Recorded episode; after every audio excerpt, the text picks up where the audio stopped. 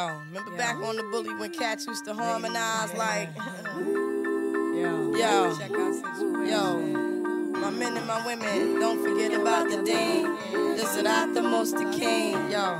Mamileiros, mamiletes, boa noite. Estamos aqui novamente reunidos para orar. Opas, não, a gente está aqui para conversar mais uma semana com vocês sobre as polêmicas, sobre o que, que aconteceu, como vai a vida, como vai a família. Diz aí, Juliana. Gente, foi sensacional a gente fazer um programa mais leve semana passada. Muita gente gostou. A gente tava preocupado de, poxa, a gente tem uma pegada tão séria, tão profunda, de secar assuntos, toda uma pesquisa antes. Falei, meu, mas assim, foi muito legal fazer um programa mais leve, porque o Merigo já tava há um tempão me cobrando que nem toda polêmica precisa ser pesada, complicada. Ele falou, Ju, esse programa de vocês daqui a pouco só dá pra ouvir tomando um Rivotril. Foi super divertido pra gente, foi uma delícia ter recebido a Bia. Um monte de gente elogiou. Vamos começar com beijo? Manda beijo pra quem? Eu queria mandar beijo para Campo Mourão, no interior do Paraná. E Osasco, São Paulo. Tiveram mais alguns beijinhos, mas eles escaparam nessa timeline safadinha. Gente, essa semana puxada, hein? Foi puxada. foi Essa puxada. semana foi. E vamos lá pro Fala, que eu te escuto. Some guys,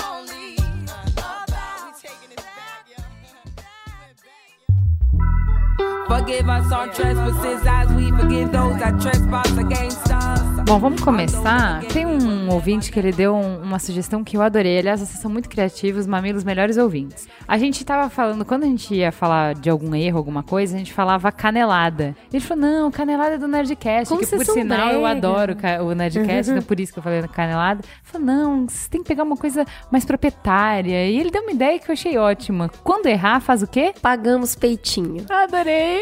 E o melhor ainda foi a justificativa dele. Porque pagar peitinho só acontece com mulheres ousadas que colocaram Adoro. algo realmente confortável e em algum momento deu uma escapulidinha. Isso! Só mulheres empoderadas pagam peitinho. É, só mulheres que se expõem. Eu ado- adoro isso. É isso aí. Pagamos peitinho, gente. Hoje vamos pagar muito peitinho. Bom, o Fala que eu discuto começa com uma ouvinte que colocou um, comentário no site falando assim: porra, vocês falaram que não é legal o casal ter perfil junto, que tira a individualidade. Nananana. Bom, o que, que aconteceu na- naquele momento da discussão? E é legal falar isso porque serve para outros momentos. O mais interessante é que na mesa tem diversidade. Naquele ponto específico, não tinha uma concordância na mesa. Eu expus esse ponto, a Ju outro, a Bia outro. Então, assim, é, é complicado pra gente quando é tomado uma verdade e tem a discordância, que fica parecendo que foram a opinião de todos.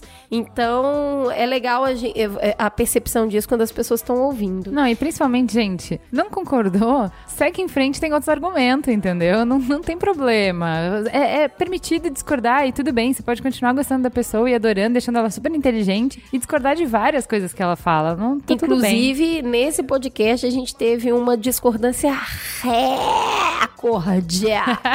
Porque todos os meninos falaram suas pestes. Vocês falaram que não era pra gente, mas a gente ouviu assim mesmo. Porque a gente não obedece. E os meninos acabaram curtindo muito, falando que foi tipo escutar atrás da porta uma conversa e curtiram muito. E foi bem legal. Esse feedback foi, foi super divertido. É, mas na verdade era isso mesmo, né? Porque quando você já vai escutando, sabendo que você tá ouvindo atrás da porta, você não reclama que não tá falando de futebol, né? Porque você não espera que falem de futebol atrás da porta, né? Então, é isso. É uma... A gente já tinha uma licença poética, vocês já sabiam exatamente o que vocês estavam ouvindo. E aí, teve um outro e-mail que foi muito rico que a gente recebeu, né, Ju? Ah, eu queria falar desse e-mail. É, a gente pediu sugestão de pauta e vocês foram muito legais, nos ajudaram muito a montar. Vocês vão ver que a pauta toda desse programa foi feita por ouvintes, vocês que mandaram as sugestões.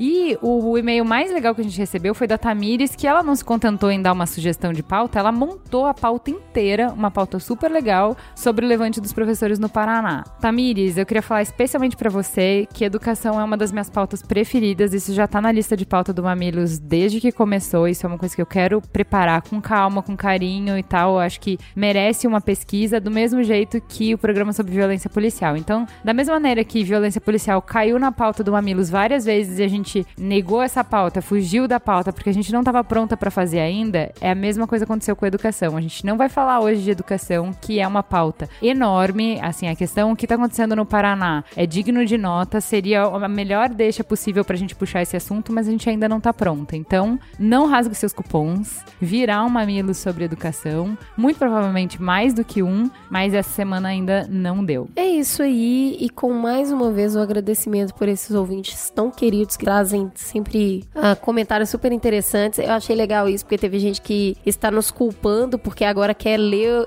o maldito do livro pra poder ver até que ponto o que a gente falou Gente, é pertinente ruim, ou não. É tenebroso, não precisa ler não, É, tem sabe? Tá tudo bem se Tem você gente não nos ler. culpando, né, agressivamente, falando, agora eu tenho que ler essa porcaria que essas meninas falaram, eu acabei ficando gasta curioso. tempo.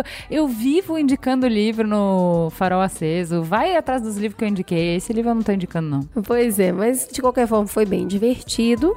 E vamos agora ao Trend Topics.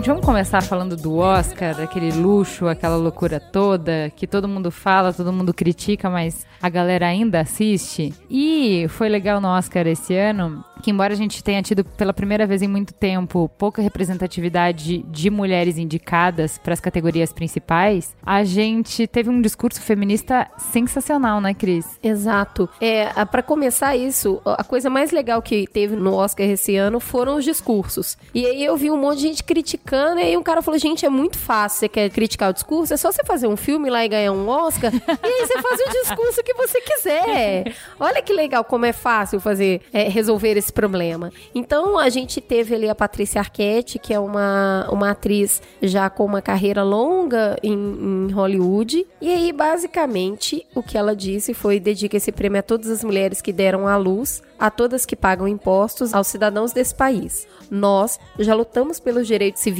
do mundo todo. Está na hora de termos salários iguais, de uma vez por todas, e direitos iguais para as mulheres dos Estados Unidos. A Meryl Streep ficou maluca, gritando: ai, saí! Meryl Streep doidona, cara. Meryl Streep pode, né? Ficar doidona. E aí, a Meryl Streep dando o maior pau. Porque, assim, é, eu até vi um comentário muito legal também, que, tipo, a Meryl Streep gritar no seu discurso e ganhar o Oscar duas vezes.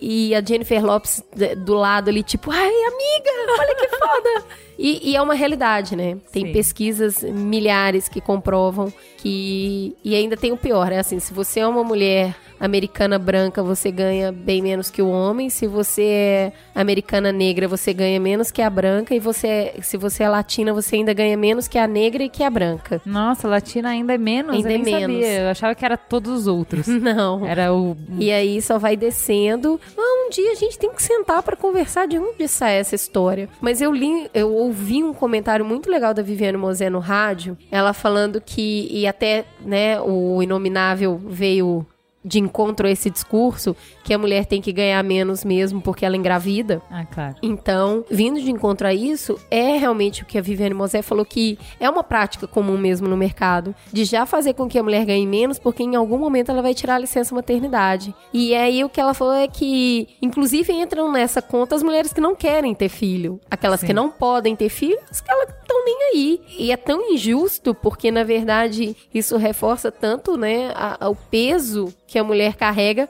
por simplesmente ter o job mais relevante do planeta, que é ter filho, É. que é parir. Então, você, ganha- você paga um preço por isso, além de tudo que você paga no, no seu corpo, esse pedágio, você ainda ganha menos. E, e o tempo todo a necessidade que você tem de provar que você é capaz, porque você acaba trabalhando o dobro pra ganhar menos. É, mas é, eu acho. Já vi é, correntes um pouco mais conservadoras falando que assim a gente também ganha menos porque a gente tá há menos tempo no mercado de trabalho. Então que isso como é muito recente historicamente isso é, é uma tendência as coisas vão mudar a gente a gente claro atuando do jeito que a gente atua pedindo pressionando e tal assim as coisas vão mudar. Existe um ritmo para que isso mude mas as coisas vão mudar. É bem descabida essa teoria, né? Porque é, se você é um- uma profissão nova, tudo bem, mas o fato de ser um sexo novo no mercado, ele tem que se provar é complicado.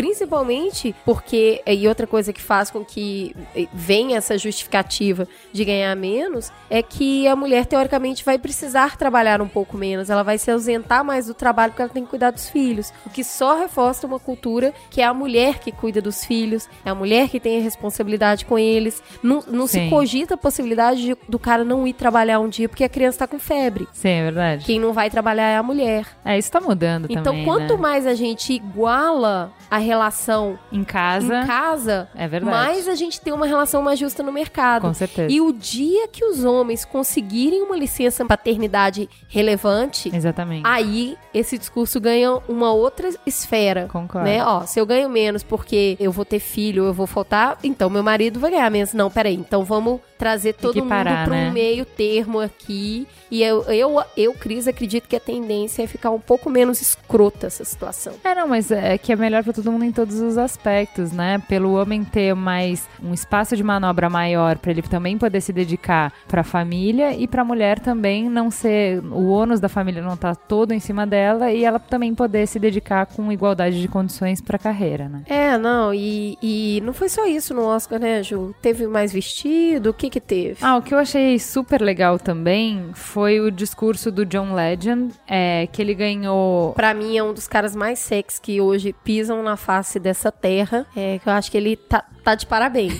Só isso. Mãe dele tá de parabéns, pai dele tá de parabéns. É, tá, tá, tá bem. Ele e o Idris Brasil. Idris, quem que é esse? Quem que é esse? O Idris é um ator que, tipo, peraí, eu vou abrir aqui enquanto você conta. Bom, então ele subiu no palco para ganhar o Oscar de melhor canção por Glory do filme Selma. Eu vou rapidamente ler o discurso, a parte que eu achei mais relevante do discurso, só pra. Tá bem, amigo, tá bem. Muito bem. Idris, parabéns, parabéns pra você. Aí, como que é o nome daquele cara do. No, do Good Wife. Não lembro. É, traficante, que que é? você Ai, está de gente, parabéns. Eu e esse traficante. Tudo bem, passou. Eu amo o traficante, é Passou, vai. Nesse momento, a luta por liberdade e justiça é real. Nós vivemos no país mais encarcerado do mundo. Há mais homens negros encarcerados no sistema penitenciário hoje do que havia na época da escravidão em 1850. Eu fiquei chocada. As pessoas estão marchando com a nossa música. Queremos que saibam que estamos com vocês. Nós vemos vocês e amamos vocês. Continuem marchando. Eu fiquei bem chocada. Eu sei que os Estados Unidos tem a maior população carcerária do mundo, eu sei que isso tem muito a ver com a guerra às drogas, eu sei de tudo isso. Mas mesmo assim, é, esse comparativo de mais gente na cadeia do que escravos é um pouco chocante. É, e assim, foi super emocionante a hora que ele cantou a música, não sei. Você viu o filme, Gil Selma? Não. É um filme que mexeu dormi. muito comigo. Muito. Porque eu acho que o cara teve uma coragem mesmo. É. Ele assumiu um negócio que ele sabia que podia morrer gente. Sabe aquilo, você assumir um risco pra um bem maior? Isso Sim. envolve uma responsabilidade gigantesca. E a música é muito bonita. É porque é, é duro assistir aquele tanto de música no Oscar, né? Jesus Cristo, você só pede, Senhor, entregue este prêmio logo. Como que Precisa consegue? trabalhar amanhã, é né? muito chato. É, precisa e assim, trabalhar eu amanhã. amo o Barney, que eu não lembro Sim. o nome dele, porque pra mim ele só é o Barney. É, o Barney. E a hora que começou, eu falei, esse Oscar vai ser legendary. não, não, foi ruim. Ai, mas Eu é que eles demoram muito também, né? Bom, mas é isso, Oscar, eu acho que foi, é bem legal. Quando você sabe que você chegou é, no mainstream, quando até no discurso do Oscar a, a questão É. aparece, né? Ah, Então, a gente esqueceu de citar um negócio legal que pro, foi no... pra diretor de criação que ainda tá com medo de feminismo, já tá no Oscar, amigão. Solta aí a peça, não tem problema Diretas não. do bem. É, a gente só é, comentando sobre isso também, que foi muito legal, que foi uma campanha pré-Oscar, encabeçada pela Reese Witherspoon. Uhum. Eu esqueci a, a hashtag. Ask Her More. Isso. Que inclusive jabá, hein? Eu fiz um textinho falando sobre. eu- A gente, a gente até divulgou no nosso Twitter falando sobre isso do Ask Her More. Que era é, um pessoal super legal do blog de escalada pediu pra gente falar sobre um comentário tosco que uma foto de uma é, esportista de alta performance sofreu no- quando eles postaram um vídeo dela que ela não tava feminina. E aí eu fiz um post sobre isso e tem esse negócio do Ask Her More. Assim, cara, pergunta as coisas certas, né? Não pergunta sobre meu vestido, sobre meu cabelo, sobre como que eu fiz pra Não, emagrecer. assim, todo mundo sabe que a- tanto a- os vestidos quanto as joias são patrocinadas. Não existe problema em falar nisso e todas amam. É legal pra caramba. Elas parecem um monte de princesa de verdade andando ali. É muito bonito. Mas é pergunte mais do que isso. Eles perguntam as roupas pros caras também. Ah, e esse terno? O cara fala não sei o que. Ele. E o seu papel, aquela peça que você tá, o negócio extrapola. E com mulher raramente extrapola.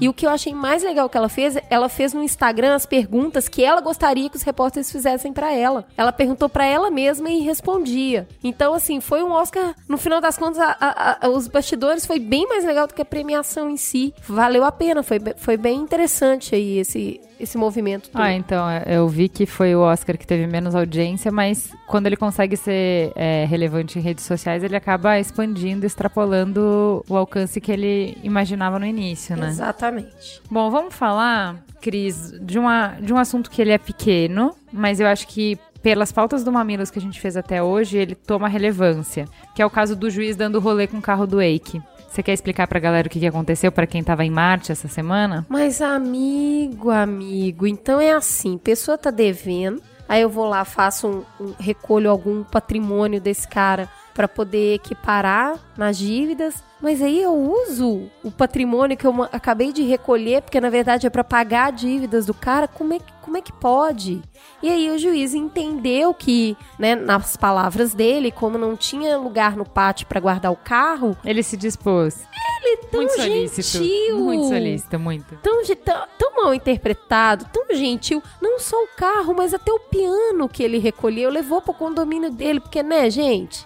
Tinha lugar pra guardar. É. Então, assim, é uma. Eu, eu brinquei mais cedo falando assim: o cara não. O cara assaltou o Eike Batista. Porque se ele recolheu aquilo e tá usando em benefício próprio, isso é assalto, né? É, verdade. Então é, é muito assustador e, de novo, volta aquela pauta. Eu, eu espero que isso não seja uma pauta de teta, porque é muito deprimente falar sobre essa, essa- esse complexo de Deus que juiz tem. entendeu? Então, mas eu coloquei na pauta isso, eu, eu, eu pensei esse assunto, porque eu acho que assim, a gente tá falando de tantos problemas que são é, profundos da sociedade e que a tendência que a gente tem é sempre apontar pro outro, né? Porque os políticos, aquela velha história de que joga uma bomba em Brasília e que tudo vai resolver. E assim, gente, quando você tem um juiz que é um cara super instruído, ou seja, porque tudo a gente fala ah, é uma questão de educação. Bom, educação não deve ter faltado por esse juiz. E eu nem vou falar que educação vem de casa, não sei o quê. Não, pera. Esse cara tem bem a noção de certo e errado. Ele estudou leis. Ele é um cara super instruído. ele é o que mais sabe disso. É, pô. então assim, ele sabe bem o que é certo e errado, ele não precisa disso,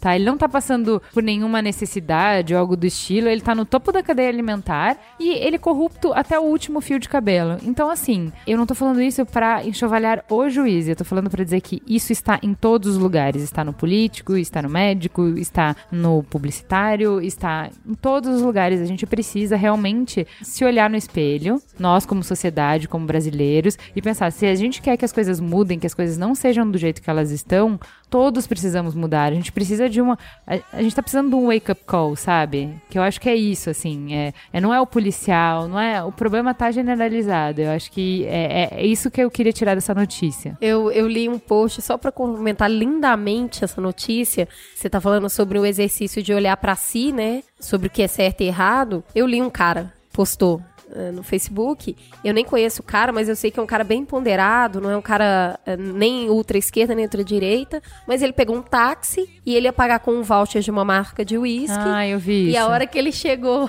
no ponto, deu a- o voucher era tipo de 20 reais, deu 15. O cara falou assim: espera aí só um minutinho. E ele tá vendo o cara lá mexendo naquele re- registrinho lá, aquele reloginho. Uhum. E daí ele virou pro cara do nada, viu o que o cara tá fazendo e falou assim: Cara, você quer o impeachment da Dilma? Ele, claro, corrupta, tá acabando com esse país, não sei o quê. Tá, E o que, que você tá fazendo, amigão? Conta tá pra mim. O que, que você tá mexendo aí no negócio? O cara, ô, veja bem, né? Mas tá- é é uma marca, né? Whisky, é, eu preciso desse dinheiro. O cara falou, meu, isso é corrupção do mesmo jeito. É, exatamente, você tá roubando. Aí o cara virou, não, mas ela tá acabando com o país. Eu tô fazendo um negócio ali. Mas tá errado. Aí eles começaram uma discussão, nananá. Ele desceu do carro gritando. O, o cara gritando com ele, seu Petralha, e ele, seu corrupto. ele falou que foi muito bem embora pra casa. Tendo minimamente fazer o cara perceber que o cara também tava fazendo uma coisa errada. Então é, só pra amarrar isso aí, né? Necessidade de reflexão de todo mundo. Agora, falando em contravenção, dois pesos e duas medidas, né? Então, esse juiz aí, pimpãozão, usando bens apreendidos. E hum, começou a, a rolar um- uma hashtag que eu não sabia o que que era, eu vi que tava pegando só no Rio de Janeiro, aí quando a gente pediu dica de assunto, a galera começou a mandar isso pra gente. Eu não sei se repercutiu, ontem eu vi que repercutiu o Brasil inteiro, mas acho que muito ouvinte é, não se ligou disso porque não, assim, não teve tanto alcance, ficou bem mais local no Rio. De um rapper, André da Cruz Teixeira Leite, o MC Cert, da Cone Crew Diretoria, que foi preso em flagrante como, enquadrado como traficante por ter uma plantinha, duas plantinhas de maconha em casa.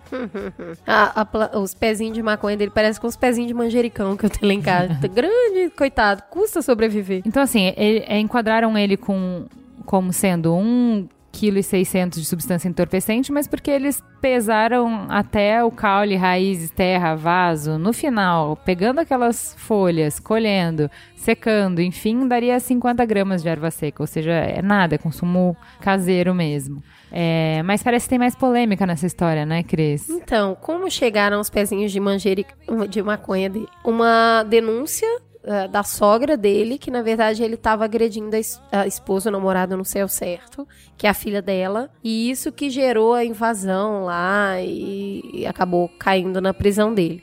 Então, é- não dá pra saber o fundo de verdade disso, visto que ela, a pessoa que foi dito ter sofrido agressão, não apresentou representar queixa queixa. né? Então não dá pra saber muito bem aí como que isso foi organizado, mas o motivo oficial pelo qual ele foi preso foi esse. É que daí é é aquilo que a gente conversou naquele nosso programa sobre droga, de desproporcionalidade da pena, né? E aí eu vou linkar no post um texto sensacional que eu recebi hoje. Lembra que eu tinha falado de um policial que é a favor da liberação das drogas e advoga por isso? Então, o nome dele é Diego, ele é inspetor de polícia do DENARC, membro do Conselho Estadual de Políticas sobre Drogas e porta-voz no Brasil do movimento Law Enforcement Against Prohibition. Uau. É o LIP Brasil. Achei sensacional um policial do DENARC fazer advogar pela legalização das drogas. E ele fez, é, um- acabou de soltar um novo artigo sobre polícia e legalização das drogas. E eu acho que em face do que aconteceu, dessa desproporcionalidade de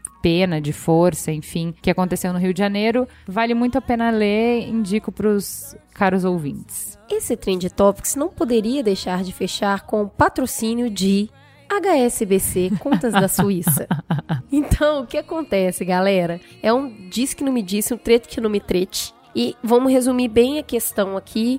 Ah, o que aconteceu é que em 2007, um funcionário do HSBC da área de TI saiu de lá, chateado da vida, catou um monte de documento e levou para uma central internacional de jornalismo investigativo, entregando os documentos que comprovam centenas de contas que movimentam uma fortuna estipulada em 100 bilhões Caramba. não declaradas e que o banco facilitava essa movimentação dos clientes sem declaração. A gente está falando de contas no mundo inteiro, inclusive onde? No Brasil.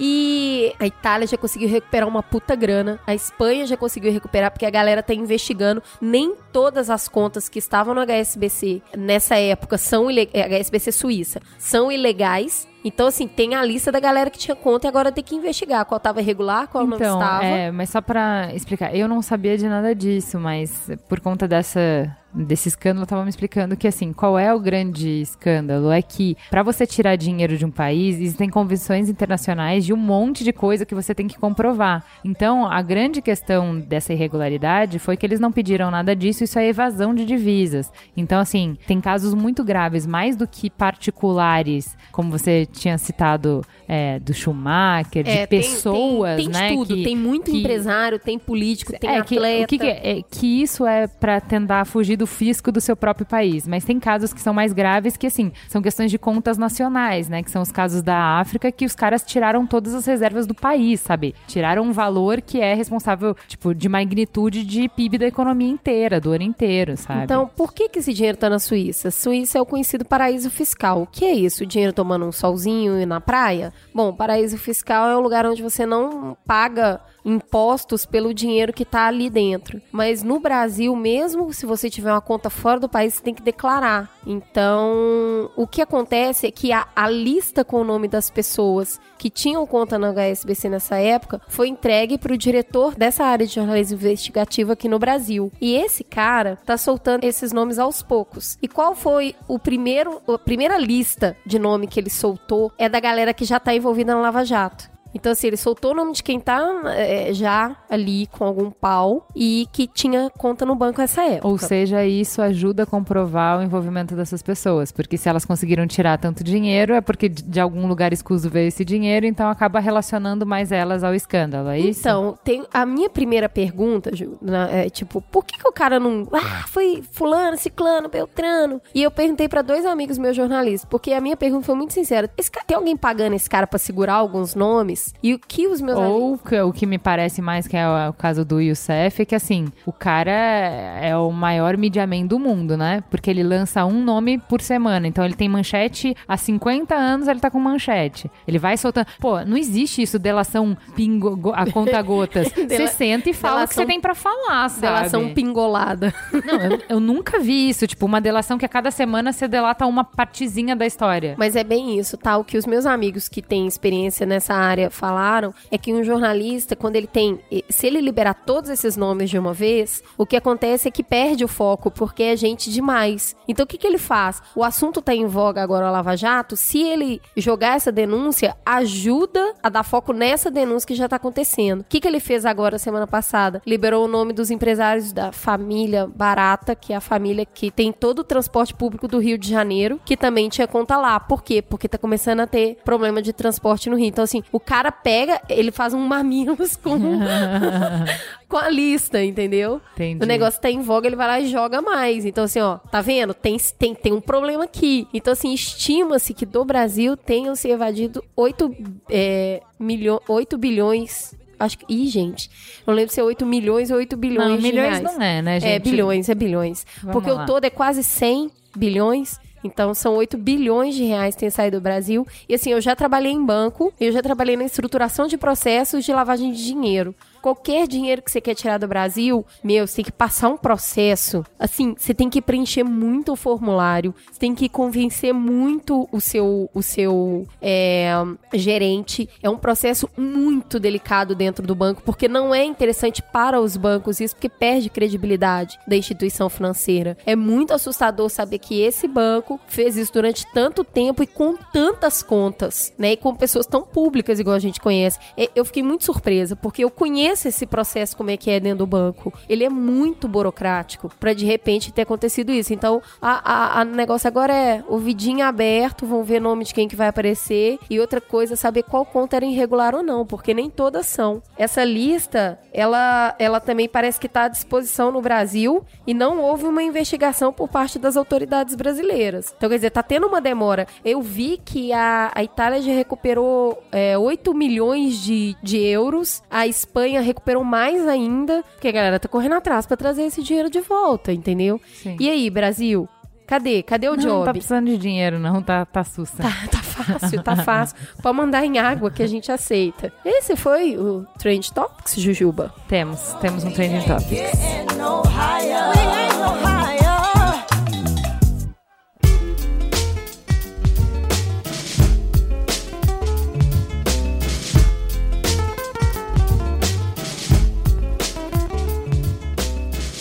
Chegamos no momento da teta da semana e quem trouxemos essa semana pra conversar com a gente sobre essa teta? Essa mesa tá cada vez mais gostosa. É gabaritada. É. Aqui, ó, aqui a gente tá é FGV, é mestrado na USP. O negócio não é fraco não, é, é- é só especialista que a gente É, traz. amigos, é, amigos. Então, trouxemos aqui o nosso especialista da FGV, Daniel Vaz de Almeida, o meu primo lindo e cheiroso. Meninas, acordem. Trouxemos também, porque esse é o podcast em família. Do outro lado da minha família, representando a parte germânica, trouxemos Michelle Soper, que é advogada e acabou de terminar seu mestrado na USP. É muito gabaritada para falar com a gente. Ela trouxe inteligência, aumentou o QI em 50% da mesa agora. Bem-vinda, Michelle. Ela é a iminência parda por trás do Mamilos. Ela que faz a pauta, na verdade. Menti para vocês todo a gente esse só tempo. é manipulada por Michelle. E eu queria aqui é, já chegar jogando os podres dos nossos convidados. Michelle é uma garotinha que senta no cantinho da mesa e só observa. Esse é o terceiro, Terceiro Mamilos que mas ela é só o assiste. primeiro que ela participa. Porque primeiro eu ela já que. estive aqui, pessoal. Ela veio aqui, ela viu a gente pagando bastante mica, ela falou, agora eu acho que eu vou. Já não, que e ela já fez as pautas. Ela tá É. pé em todas as pautas, ela vai fazendo a pauta, mas ela não tem coragem de vir pra frente do microfone. É. Então, Mameleiros e. Mapiletes, sejam muito gentis, porque essa é a Exato. estreia dela, é o debut. Ela, estamos desvirginando a moça. Então, sejam muito gentis pra ela começar e chegar e se sentir bem Sem quiser sempre BDSM. voltar. Sem BDSM, Tá. Depois que a Anastácia perdeu a, a virgindade, eu achei que era a hora. É isso aí.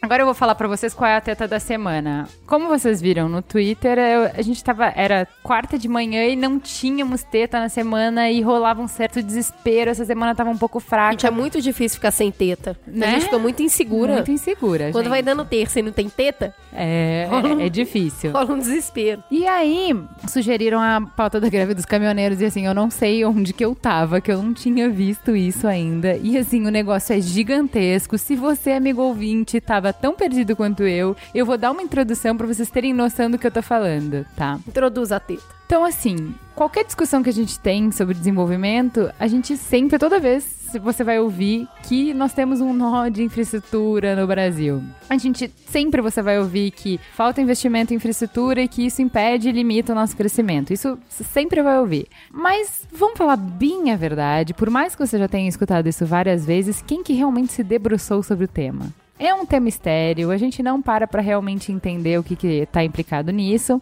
E até o momento em que falta pão, até o momento em que falta combustível, até o momento em que a gente é obrigado a ouvir falar sobre isso. E é isso que a greve dos caminhoneiros traz. É, ele faz, traz o assunto pra mesa de jantar, põe o assunto na pauta principal da discussão. Então eu vou mostrar pra vocês. A gente tem hoje mais ou menos um milhão de registros de transportadoras, com mais ou menos 2 milhões e 200 de veículos. A gente tem uma greve que começou no dia 13 de fevereiro, então na semana passada. Ela começou no Paraná e, como eu tinha falado no início, começou naquele ato dos professores do estado reclamando de medidas de corte de gastos. Assim, o que a gente tem lido, o Paraná tá tipo guerra. É, mas foi um calote generalizado, né? Foi um horror.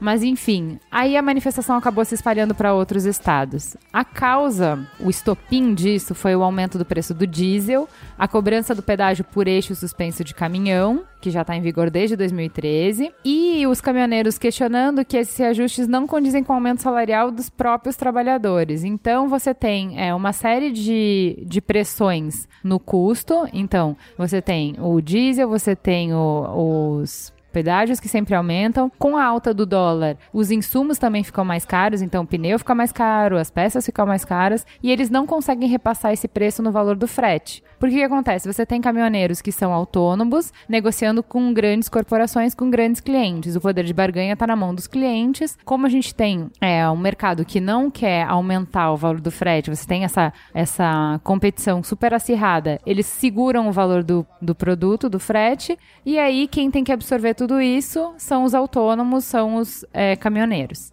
Não tem uma pauta unificada de reivindicações, esse movimento não está organizado. Algumas consequências já dessa paralisação. Então, você tem portos fechados, você tem estradas fechadas, você tem cidades onde já acabou o combustível, cidades que estão com problema de abastecimento, mas principalmente o que, assim, obviamente que quando você fecha a comunicação de estrada, como a gente depende completamente de estrada, você vai ter toda sorte de problemas do naipe. Produção atrasando, você vai ter é, hospitais que não recebem insumos que são de primeira necessidade. Isso é o default quando você para estrada. Mas o que aconteceu numa greve de uma semana é que o sindicato dos avicultores do Paraná já soltou um alerta dizendo que a maior parte da produção de aves do Brasil. Se essa greve não parar agora, as aves vão todas morrer e a gente não vai ter, comprometendo absurdamente a produção de proteína do país. Então, assim, se você acha que era só mais uma greve, que era só esperar passar, assim, esse é o nosso gargalo, esse sempre foi o nosso gargalo. Escoar a produção sempre foi difícil, em condições normais de temperaturas e pressão.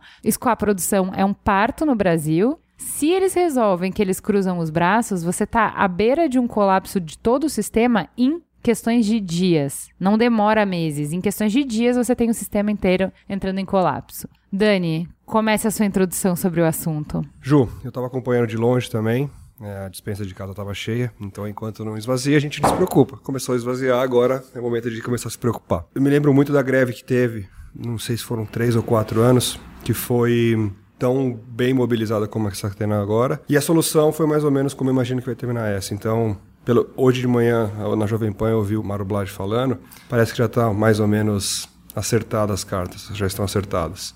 Vai ter que abrir a perna de novo e vamos ter que absorver na inflação esse custo. É, então, mas aí isso que a gente tem que conversar. A primeira coisa que a gente tem que conversar é sobre essa terminologia sobre greve se isso é greve, se isso não é greve, porque quando eu vi esse assunto, a primeira coisa que eu pensei, bom, a gente precisa conversar sobre direito de greve, porque quando os caras paralisam e junto eles paralisam o país inteiro, me parece que há algum abuso. E aí eu falei, Mi, vamos falar sobre isso, você pensa um pouco sobre isso e tal. E também precisamos falar sobre infraestrutura, sobre o nó que a gente tem da gente não ter outra alternativa. Dani se prepara para falar sobre isso. Aí eu liguei pro meu pai, sindicalista de anos e anos e anos, e falei, pai, então eu preciso que você me explique um pouco sobre direito de greve e tal. Ele falou, primeiro que isso não é greve. Eu falei, oi?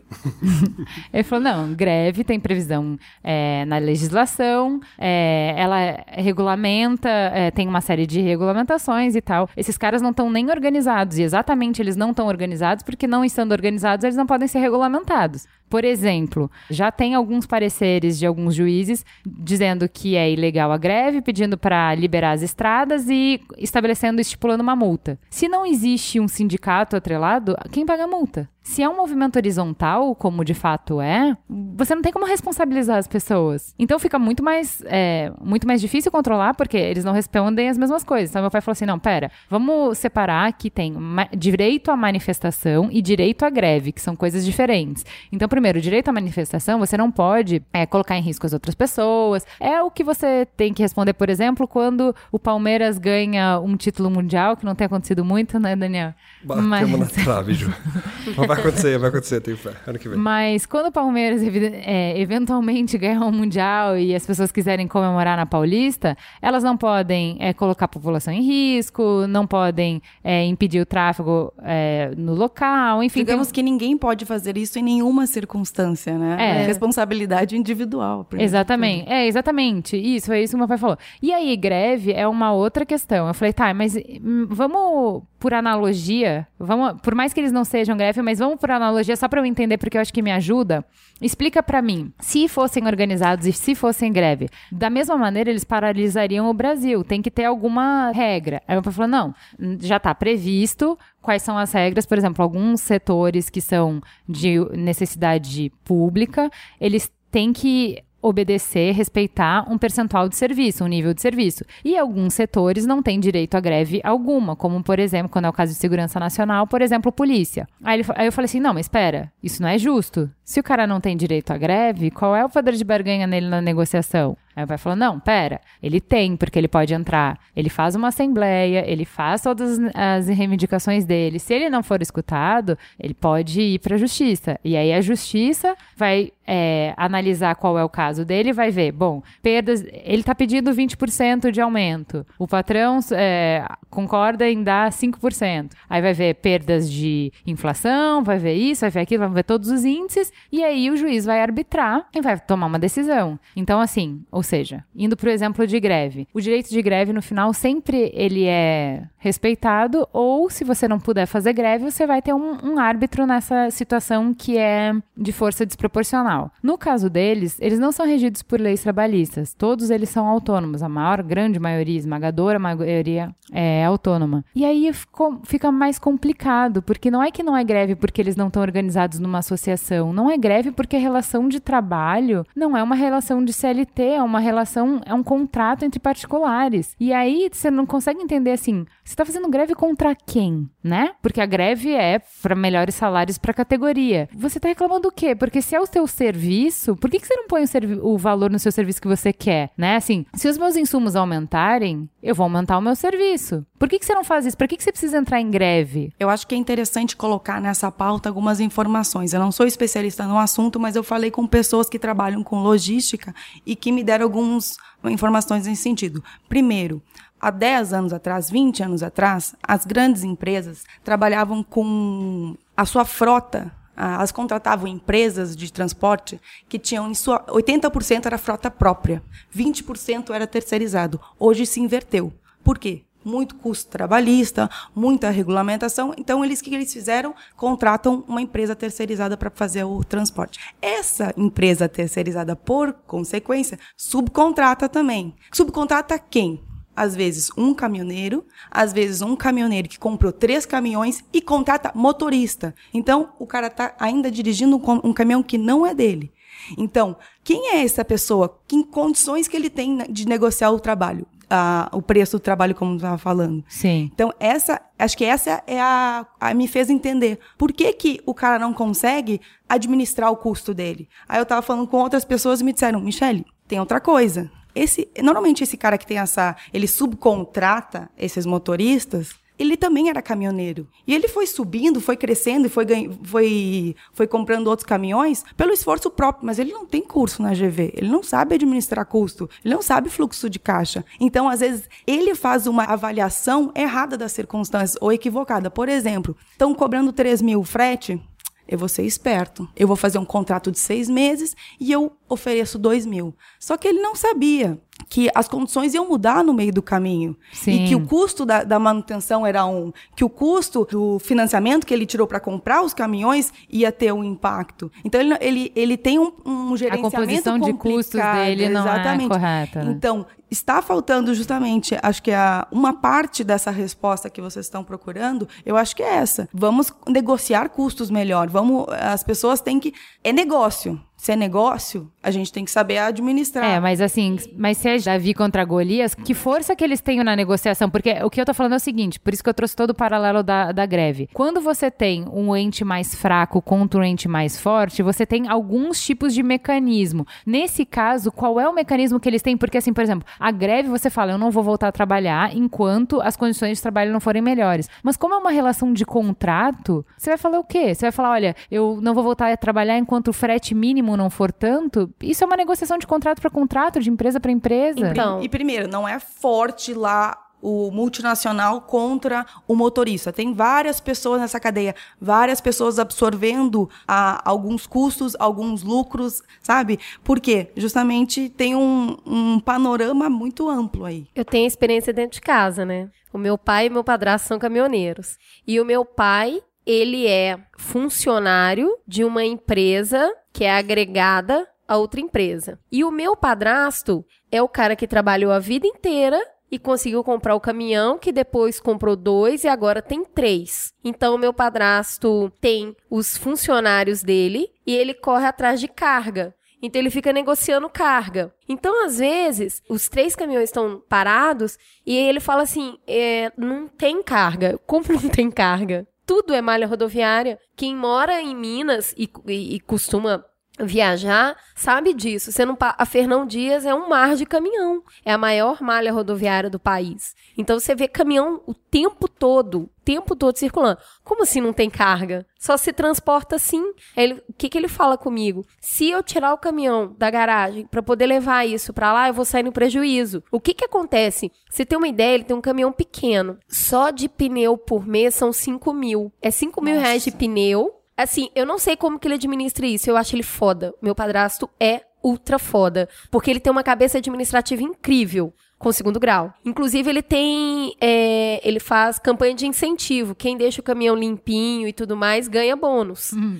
E ele tem tudo pregado na parede, tudo planilhado. É muito legal. Ele, eu acho ele fora da curva pra caramba. É muito diferente do meu pai, por exemplo. E o que, que ele fala comigo? É 5 mil de pneu. Aí tem o salário do motorista que, olha, galera, o motorista ganha 8, 9 mil. 10 mil, aí Opa. você fala, opa, você vai lá viver aquela vida. Nem, nem, nem termina a piada. Vai lá viver aquela vida, sabe? É muito inseguro, é muito insalubre. E aí tem o salário que tem que pagar pra esse cara, tem a manutenção do caminhão, porque não é só só pneu. Qualquer hora que você chegar na minha casa, meu padrasto tá todo sujo, arrumando alguma coisa. E aí o cara quer pagar pouco pra ele transportar. E ele não dá conta, porque se ele fizer isso, ele não consegue pagar a depreciação. Só que ao mesmo tempo ele tem que transportar, porque ele tem um financiamento pra pagar e tem as contas de casa. É, então é, é Então exatamente é um tira e puxa. Que eu falo com ele, como é que você dorme, meu? Porque você co- ele entra um mês já com dívida. É, então esse é o problema. Eles estão super endividados porque o governo foi lá e deu um incentivo com BNDES. com o BNDES. Eles não, hum, assim, a maioria tá super endividado por conta disso. E aí, a solução que eles enxergam, porque assim, o, o que eu vejo, assim, porcamente de tudo que eu li, é que eles conseguiram mostrar para as pessoas o tamanho do problema, mas nem eles sabem muito bem como resolver. Então, assim, se eles estão segurando, e por que que eles seguram é, toda essa alta, essa alta não passa pro frete? Porque se passar pro frete, meu bem, é direto no índice de inflação. Por quê? Porque o frete entra no cálculo de custo de todos os produtos e de todos os serviços. Então, se você subir o frete, você vai su- subir produto, você acabou é, interferindo na renda É das famílias. escala. É uma escala. Não, mas eles não fazem isso porque não querem, mas porque não Não, conseguem. conseguem, É. exatamente. Mas o fato é, eles não conseguem, então, mesmo que involuntariamente, eles estão segurando o, a inflação, certo? Ok, agora, uma categoria sozinha segurando a inflação para uma sociedade inteira. Então, o que eles falam é, ou você me subsidia, ou seja, me dá mais subsídio no meu diesel, ou você me dá um teto, é um, um valor mínimo de frete para que para me ajudar nessa relação assimétrica. Então, assim, ou você me subsidia, ou você me ajuda a transportar o, o valor dos custos para eu conseguir negociar melhor. Como eu não tenho força para negociar, ou você me subsidia, ou você me ajuda a negociar. O que, que você acha, Dani? Pareto. Eu tava aqui pensando. É, Quem é? Do que se alimenta? Wilfredo Pareto, matemático, que fala que 20% dos eventos se concentram. Se você for analisar, Ju, as multinacionais não fazem contrato com autônomos. As multinacionais vão contratar transportadoras. Então, se a gente for pensar em volume de carga transportada, não está na mesma proporção de caminhoneiros autônomos e transportadoras. Primeiro ponto que eu queria tratar. É muito conveniente para as transportadoras que esses caminhões autônomos hoje estejam na rua brigando por eles? É, porque eles também têm uma, uma pressão nos custos que eles não conseguem repassar devido à inflação.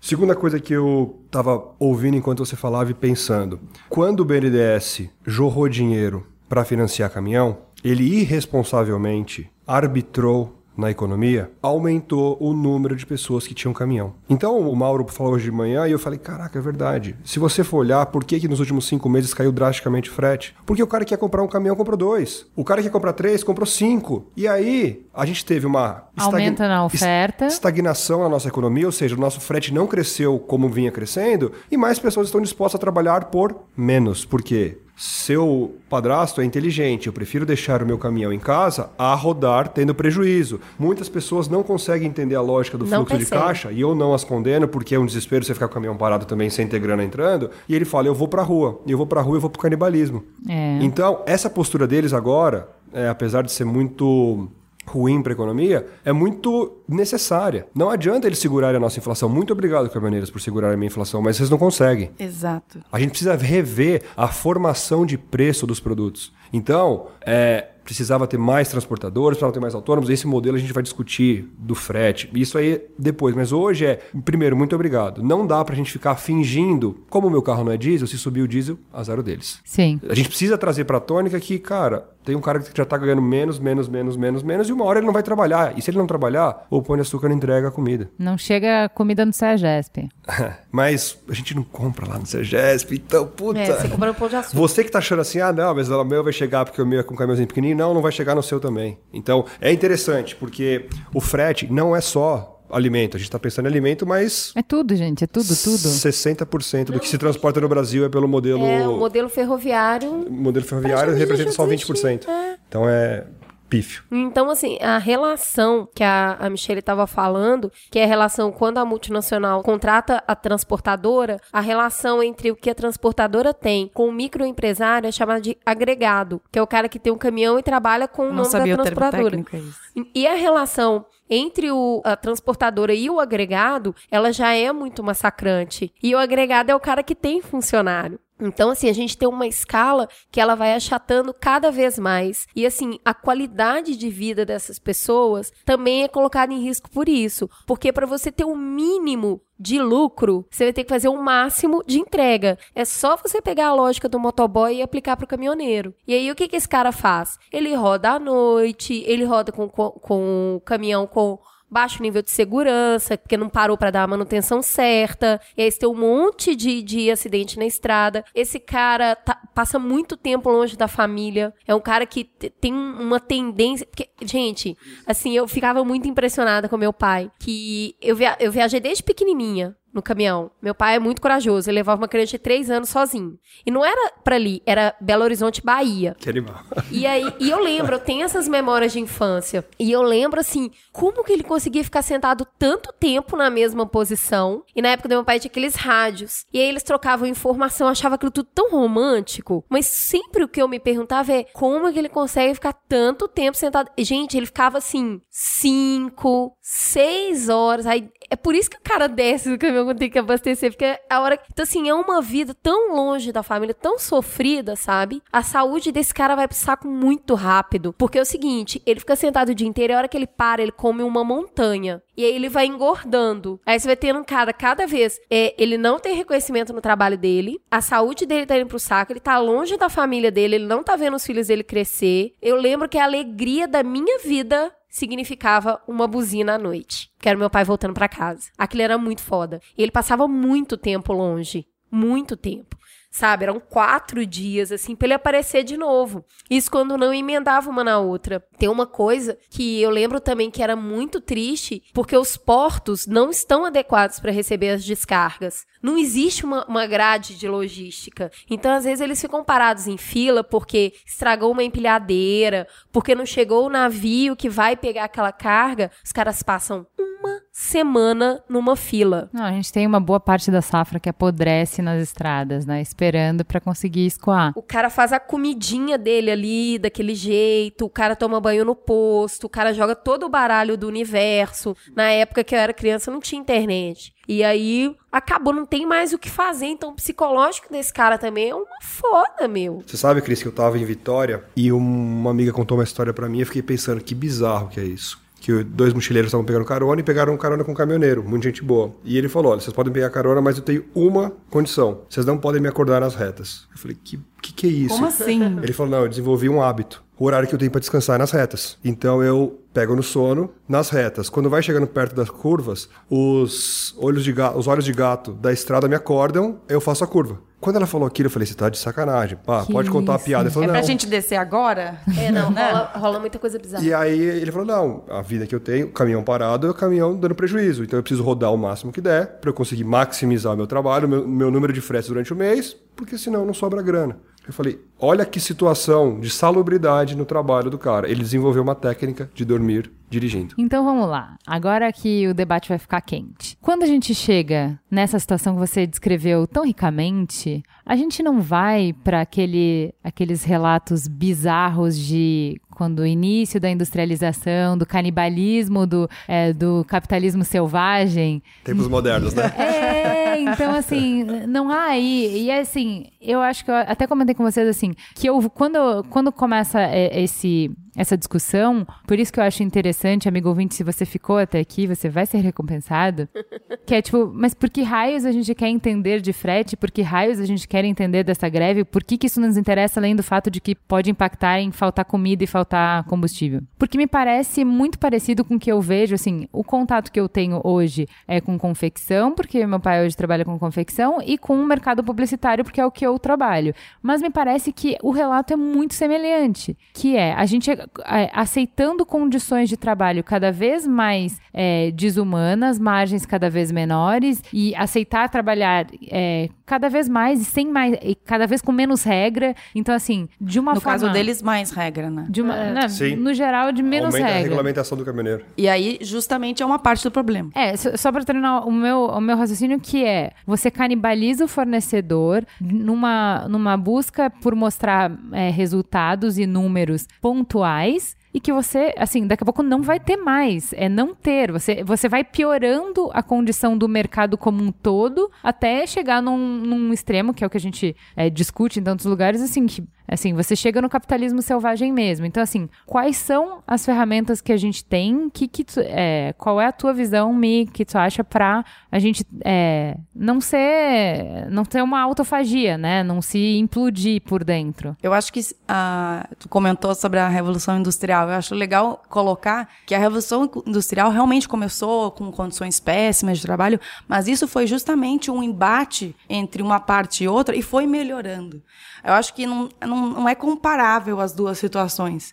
Eu acho que existe um aprendizado dos dois lados, né? E acho que a crise serve para isso.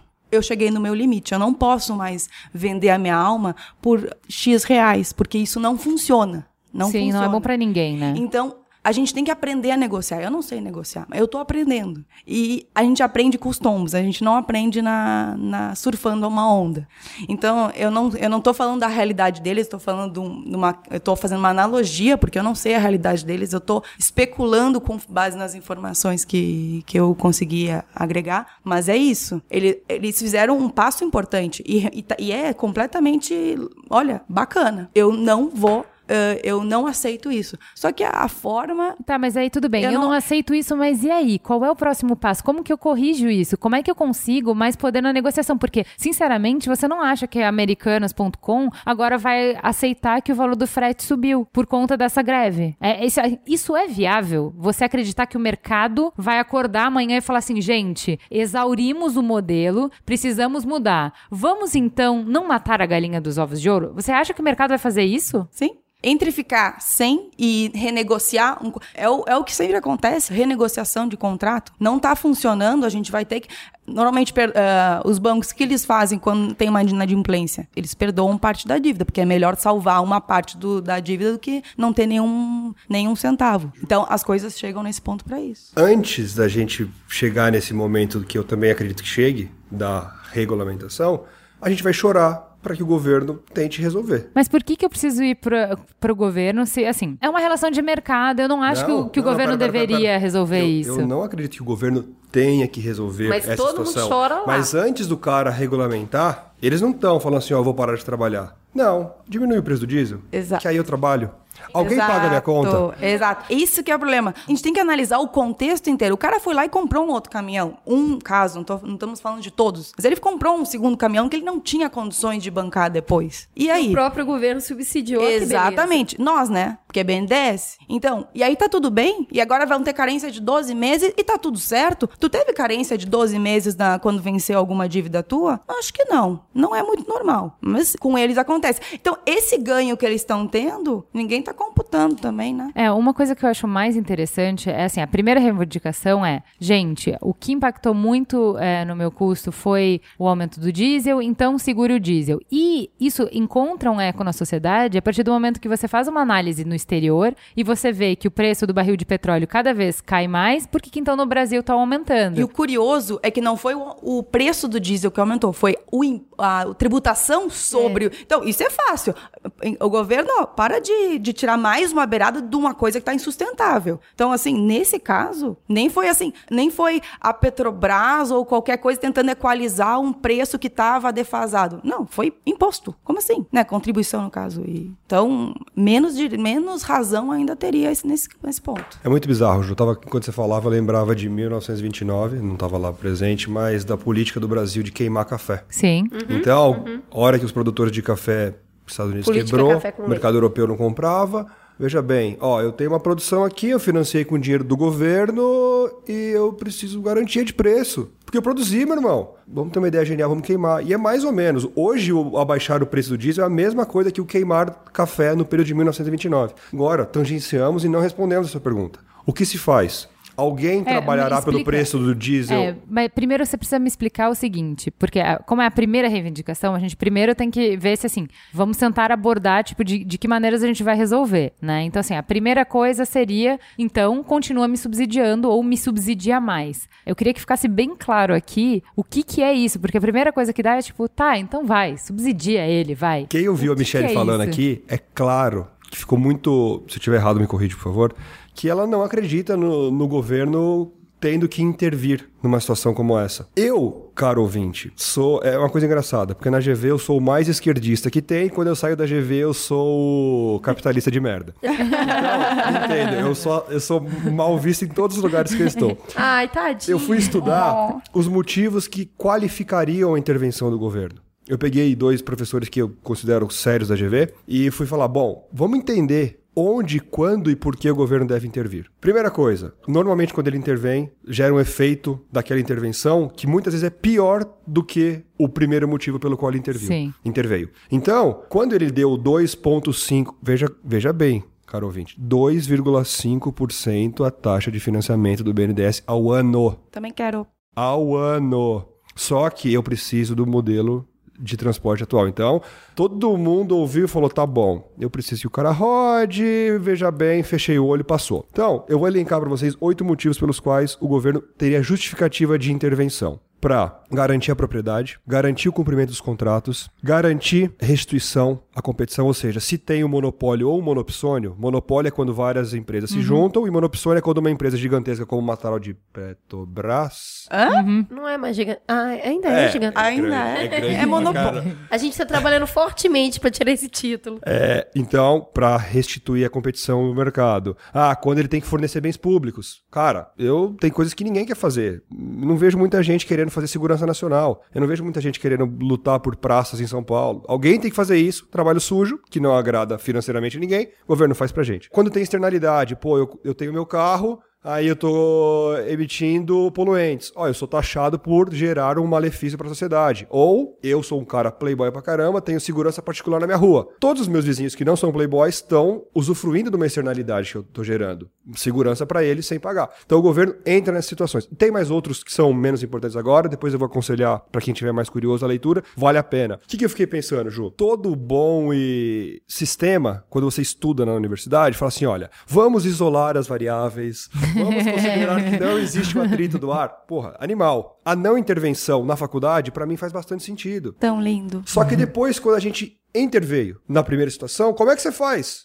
Porque agora o Porque cara você tem já a- gerou um problema, né? você, meu irmão, quando foi a mãe que não teve coragem de dar limite pro filho, você gerou o problema dele tá te batendo agora. Então, se vira, negão. Se vi... Agora é o momento do governo falar assim, putz, então, eu não... e outra, eu não tenho condição. Porque o governo tá numa saia muito justa. É tipo, meu irmão, cada um com o seu, que pra mim tá foda também. E isso é uma coisa que eu fiquei pensando, é muito conveniente pra oposição o momento disso tudo acontecer. Pois é, É. isso eu já ia chegar depois. V- vamos terminar Desculpa a parte queimar, econômica, não? Vamos, vamos terminar a parte econômica e daí depois a gente vê Então, a Ju- quem que tá servindo essa greve. Eu acho que, economicamente falando, a gente teria que pensar no capitalismo. Eu trabalho com essa estrutura de custos, eu me prezo a trabalhar por este lucro, por menos que isso eu não trabalho. Então a formação de preço é custos, markup, preço final, certo? Certo. Nessas condições eu trabalho. Tudo que vier abaixo disso, eu vou ficar em casa coçando. É, mas as pessoas não fazem isso, isso é desespero, né? Mas assim, é aí que eu acho que, que essa é a grande discussão da mesa, que é, gente, é, em situações, porque já tá dado, se as pessoas estão lá, assim, chegou no momento deles terem uma mobilização desse tamanho horizontal, é porque assim, realmente a situação é de que não é como você tá falando. As pessoas estão trabalhando em condições que já, eh, já se deterioraram completamente. Mas- então mas, o ponto é, como a gente corrige? Eu corrijo com o governo subsidiando, e aí, isso que eu preciso que fique muito claro. Quando o governo subsidia, ele tira dinheiro de investimentos de outras coisas, que são para toda a população,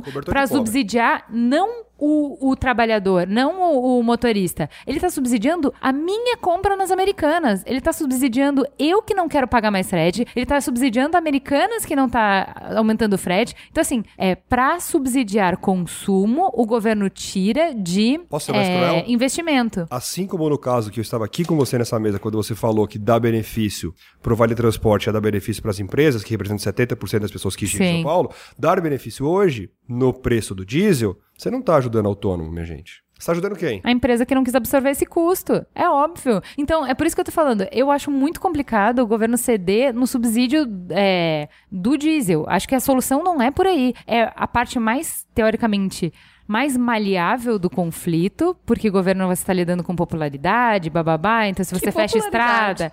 É, então, mas esse é o problema, né? Há, há 15 dias de um ato marcado para pedir a cabeça da presidente, você tem uma situação de nó que, assim, se o governo não resolver hoje e agora, você põe muita lenha na fogueira. Então, assim, é uma parte mais fraca na negociação nesse momento, mais maleável. Então, é mais fácil, de toda a lista do que eles pediram, é mais fácil resolver esse problema falando, ó, o governo assume a bronca aí, subsidia que eles voltam para suas casas, voltam a trabalhar e tá tudo certo. Eu, assim, não sei se eu consegui deixar bem claro o meu ponto de por que, que eu acho que não é subsidiando o diesel que a gente vai resolver esse nó. Não tá claro aí. Que não. não. E durante quanto tempo, né? Você pode. É a, é a medida mais gigante. curta e mais porca, né? E é o que sempre o governo faz. É a, a medida mesma mais das curta... montadoras, gente. Quando a montadora fala que vai mandar o cara embora porque tá com o pátio cheio. O governo vai lá e faz o quê? Subsidia o imposto do carro pra montadora vender mais. E aí ela não manda a galera embora. Essa e é aí fica nessa. É um ciclo vicioso e funciona sempre. É bem isso. É, é igualzinho, não tem diferença Tá.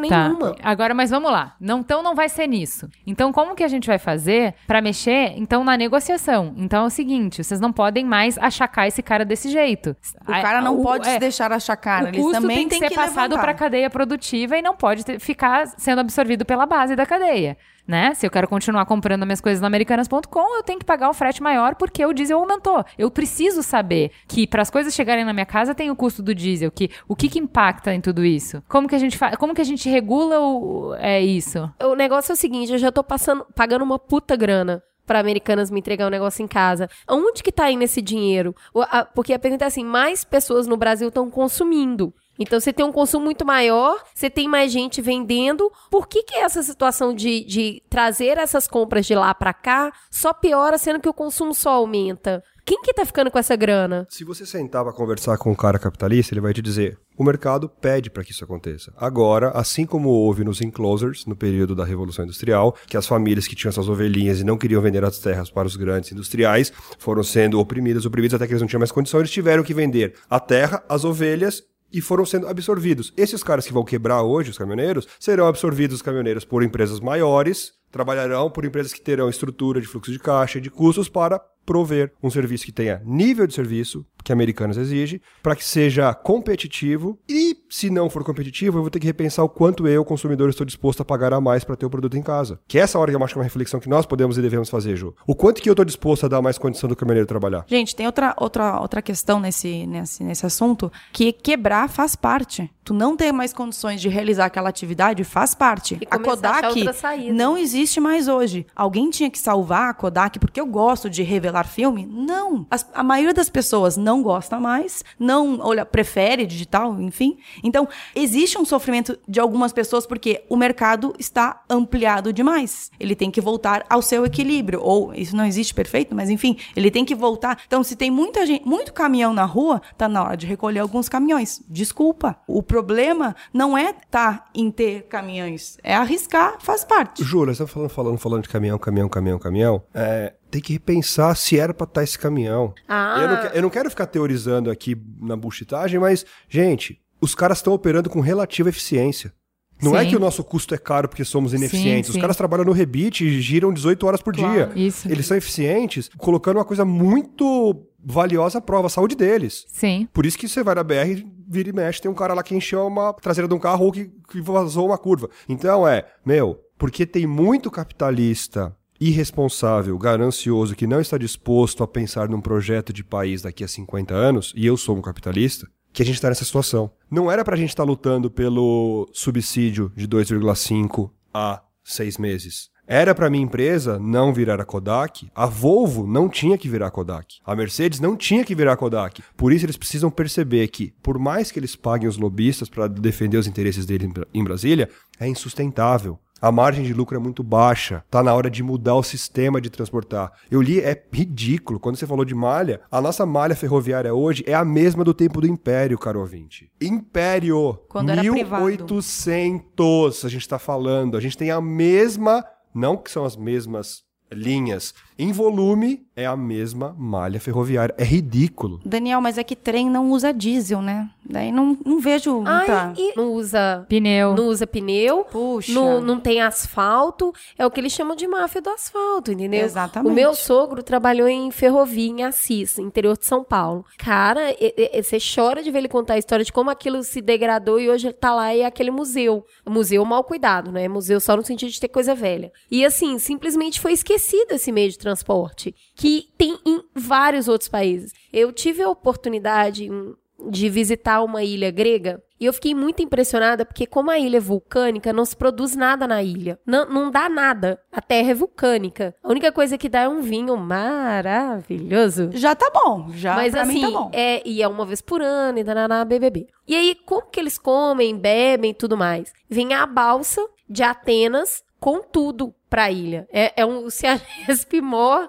da ilha. E eu fiquei pensando, meu Deus, deve ser tudo muito caro, deve ser muito caro viver aqui. Porque você não planta nada. E eles conseguiram fazer com que esse sistema funcionasse. O, o, o transporte para trazer isso para aquelas pessoas viverem tem muito a ver com o que eles conseguiram. As balsas, que ela, ela é dividida, não chama balsa, esqueci o nome agora, Fairboat. É dividido e embaixo vem toda essa parte e em cima vem todos os turistas. Eles não ficam É fazendo. É super sustentável. Sabe? Fica trazendo e aí os produtos ficam quase o mesmo preço de Atenas. É, é realmente pouquinho, mas não, não, você não sente uma diferença gritante pela ilha não produzir nada. Então, assim, a gente não tem um sistema sustentável. É isso que é uma foda. E você tem um país gigante que tem uma paisagem linda e ninguém anda de trem, porque não tem. E aí é, é, é, é pra esse lugar que a gente vai, pra um estagnação e sofrimento de mercado pra tentar achar uma outra saída. Nesse assunto, até uma das coisas que eu ouvi foi que as grandes empresas, o que elas fazem? Elas fazem um monitoramento desse preço. Se o preço está muito baixo, está abaixo do que eles têm noção de que dá para fechar as contas, eles não contratam, porque eles sabem que daqui a seis meses o cara vai quebrar e vai deixar eles na mão. Então, isso é um tipo de sustentabilidade. A empresa ter que monitorar o preço para ver se aquilo tem fundo, né? Mich- Michele, minha mãe trabalha com confecção. As empresas estão pagando hoje, porque ela está quebrada, quase 30% a mais, porque eles não têm para quem dar a produção. Quebraram os confeccionistas do Brasil, grande parte estão quebrados. A ponto do capitalista falar, velho, eu ia pagar X, eu vou ter que pagar 1.3 de X. Sa- A que nível é. a gente tá chegando? Porque isso você pensa em capacidade instalada, parece um tema chato pra caramba, mas enquanto a gente ficar discutindo diesel e pedágio, vai ser atacando causas. É, Efeitos. periferia. Efeitos, sintomas. Periferia. Agora, quando a gente quiser ir na causa, é, putz, não dá pra gente ficar discutindo Bolsa Família.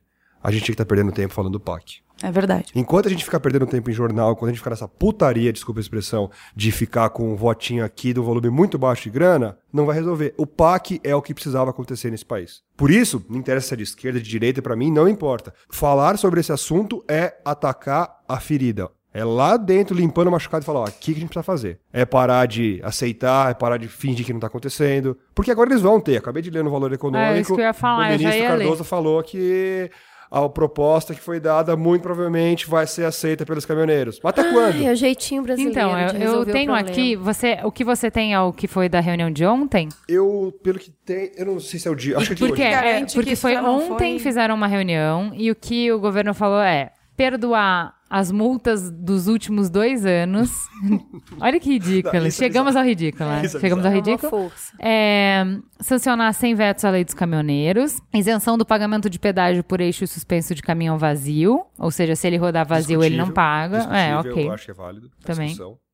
Porque não- É. você não tá nem consumindo o, o asfalto. Não tá no chão. É, isso aí sim, às vezes verdade. faz com que o cara fique muito tempo ainda parado no ponto, porque pra ele não ter o prejuízo, ele espera ter carga pra voltar cheio. Então é uma das coisas que faz rodar muito desse desgaste também. Aumento do valor da estada de 1 para 1,38 por tonelada a hora, calculada sobre a capacidade total de carga do veículo, e valor este que será atualizado todos os anos pelo INPC. Responsabilização do embarcador pelos prejuízos decorrentes do excesso de peso e transbordo da carga com excesso. Isso que eu não entendo, Mi. Porque assim, por exemplo, isso não é o governo que tem que dizer. Quem Não. se responsabiliza, isso é contrato. Sim. Isso é, é uma questão de contrato, são Sim. os dois que tem que. Então, é isso que eu falo. Que, o que eu vejo é o seguinte: é o, entre aspas, mais fraco falando, ou alguém tem que botar uma ordem aqui, porque é óbvio que quem tem que pagar é o Ok, contratante. eu tô numa atividade, eu já tomei um- uma bucha na semana passada por, a- por tal questão, um peso excessivo, e agora eu não vou fazer nada, eu não vou contratar isso na próxima. Como? Entendeu?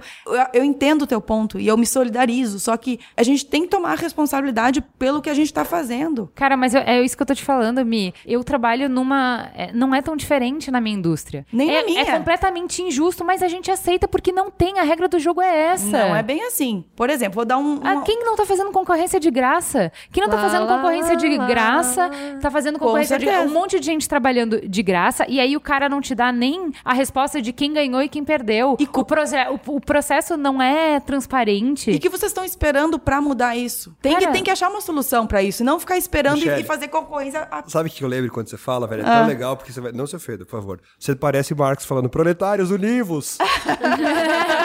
Ao revés, né? Pelo não, amor de não, Deus. não, não. É, A, a insatisfação disso. dele é a mesma. Minha gente, vocês não estão vendo que vocês estão sendo oprimidos? É, Eu tô deixando bem caricato pra você Sim. ver que ele era um esquer... uma pessoa que lutava por outros ideais que não esses que você tá defendendo, mas é exatamente a mesma. Não tem unidade de classe. Não tem. E essa falta de unidade fica muito fácil quando você vai negociar. Eu, quando quero negociar, ter bons preços, eu não quero negociar com a Juliana e com a Michelle juntos, juntas. Eu vou com você. Eu vou com você. Pra quê? Pra eu tirar o máximo de vocês duas. A lógica é essa. Enquanto eu quiser. Eu estudava na faculdade, eu nunca entendia. Eu tinha uma holandesa que ela falava meio zoado português, eu não sabia se eu não entendia a microeconomia ou o português dela. E ela falava que a partir de tal margem ou tal faixa era lucro abusivo ou lucro absurdo. Na minha cabeça, de brasileiro, Não existe não isso. existe isso, porque o céu é o limite. Se a Juliana topar pagar 400 mil no meu apartamento, ótimo, mas se alguém topar 450, eu vou vender por 450. Eu não tenho essa mentalidade, não. Eu paguei tanto, eu ganhei tanto, isso aqui é justo. Se você vai estudar microeconomicamente, você vai falar, velho, não, tem um momento que é abusivo. Você não pode passar dali. O governo regularia o que é abusivo ou não é abusivo por meio de uma agência reguladora. É nessa hora que eu falo na formação de preço. Se a gente chegou à conclusão que mil reais por quilômetro rodado ou por viagem é os Mínimo. o mínimo para o cara ter custos cobertos, pedágio, os pedágios estão dentro, e o lucro dele defendido não é um lucro absurdo, gente, vamos fazer uma engenharia da nossa renda, porque pode absorver isso. Agora, hoje não é assim, Ju, porque quando esses caras quebrarem, sabe o que vai acontecer com o frete? Vai subir. Porque as grandes empresas não vão quebrar e elas vão ganhar mais dinheiro. Porque elas, tão- elas têm fôlego. Essa é a lógica que, eu- que, que eu queria defender. É a agência reguladora para falar assim: olha, não vai perder, mas também não vai ganhar muito. Então, mas isso Vamos é. trabalhar isso- com. Vamos trabalhar. Só que não funciona. Infelizmente, não tem uma agência reguladora idônea para chegar e falar assim: "Ah, é, eu acho que 15% é o limite que se ganha no mercado de transportes. 18% é o que se ganha no contrato do metrô.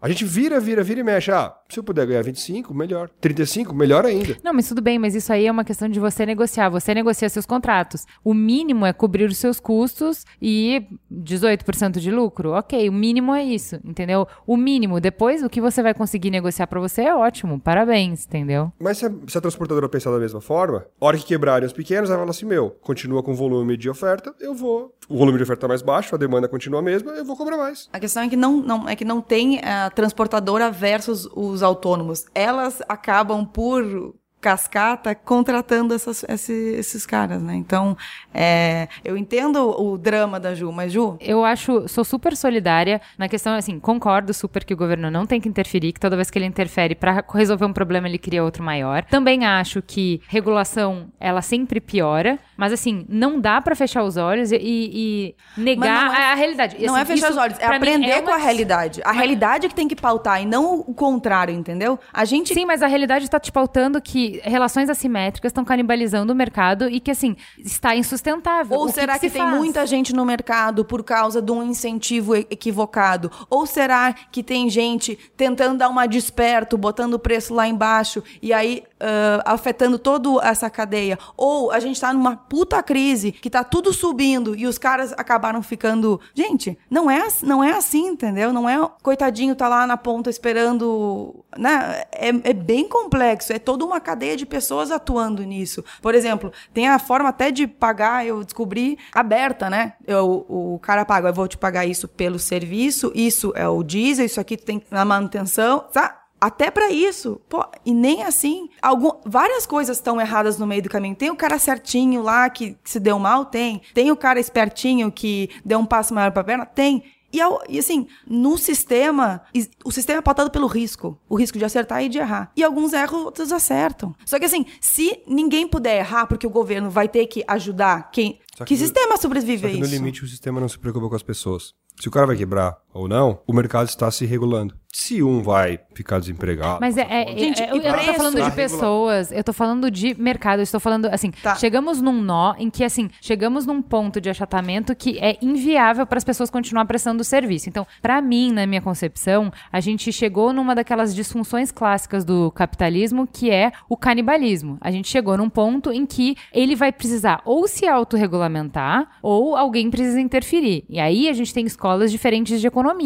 Então você tem uma escola que vai falar, olha, realmente em situações assimétricas precisa haver uma intervenção, então a gente vai usar uma agência reguladora que vai garantir o mínimo, porque senão a gente vai se matar entre todo mundo. E você vai ter uma outra escola que vai falar que, olha, essa essa agência reguladora só vai mais atrapalhar do que ajudar, solta que muita gente vai quebrar, os bons vão sobreviver e tudo vai dar certo. É, eu acho que é isso mesmo, entendeu? Não tem, às vezes não tem happy ending. Às vezes não tem. Não, é, é que você acreditar que as pessoas vão quebrar e tudo vai ficar bem é o happy ending. Você acreditar Não. que simplesmente você vai se livrar de quem tá a mais e que depois o equilíbrio automaticamente se dará, isso é um happy ending. Ah, sim. Entendeu? Sim. Que pra é mim um funcionamento que pra mim me parece mais provável do, de como funciona. Eu acredito que a gente hoje é refém de um monte de situações. A Ju citou- do mercado publicitário, tem os caminhoneiros, então assim, é, nada se quebra de uma hora para outra, né? É, e até para se quebrar isso é necessário ter é, é ir no fundo do poço para poder subir, mas você tem que subir. Então assim, então qualquer modelo que exaure para que outro nasça demora muito, mas ele acontece. Tem algumas situações, né? A escravidão era uma dessas. N-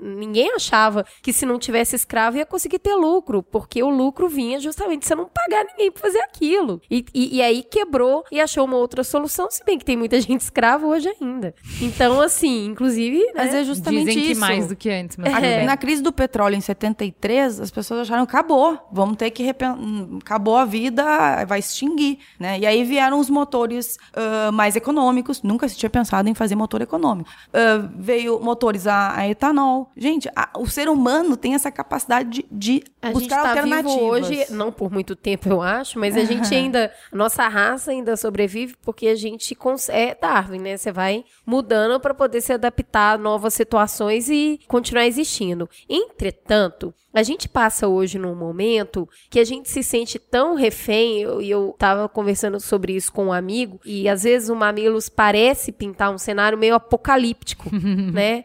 Puta que los pariu, né? Nada tá dando certo? Não, a gente tá criando mais consciência de questionamento. O que acontece é isso. O apocalipse tá, e ele precisa estar realmente, é na nossa letargia. Ela tem que parar de existir, você tem que se inquietar para buscar novos caminhos, ao invés de falar assim, senhor, não senhor. Para isso, alguns soldados morrem no campo de batalha, né? Por isso que eu tava até falando de Selma. Alguém, alguém é sacrificado nesse processo, é gente que quebra, é gente que entra numa situação de declínio muito ruim. Eu não acredito nisso de uma hora para outra e principalmente eu acredito muito mais no instinto de sobrevivência do ser humano do que na consciência que ele precisa ter para evoluir corretamente. Mas, cara, é muito doloroso. E hoje, eu acredito no Brasil, a gente está passando por um, por um processo muito doloroso de crescimento em vários aspectos. Tá tudo ao mesmo tempo. É, parece tudo ao que mesmo tempo agora. parece que pegaram a gente assim, sabe aquelas cenas de filme que amarra o cara e põe os cavalos pra correr e, e cresce?